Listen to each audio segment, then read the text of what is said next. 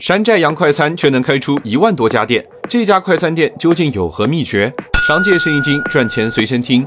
低价华莱士吃了不卡屎，超低的价格和不卫生让网友们对它又爱又恨。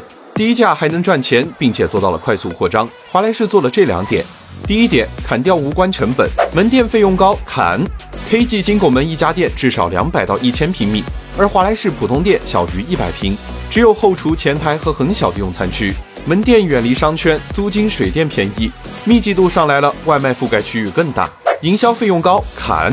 传统洋快餐上新就大打宣传，而华莱士的宣传就只是贴贴海报、发发传单，把营销费用投入到产品补贴，可乐一元，鸡腿两元，汉堡三元，低价产品让顾客主动前来。第二点，建立合伙标准，既不加盟也不直营，华莱士走了一条门店众筹、员工合伙、直营管理的合作连锁模式。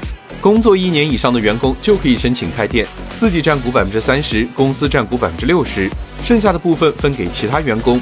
众筹开店，员工持股，总部控股，既保证了门店运营的标准，又把员工、供应链和公司三者利益捆绑在一起，形成了独特的扩张开店策略。这让华莱士快速复制扩张，门店数量一万四千家，远超开封菜和金拱门。砍掉无关成本，建立合伙标准。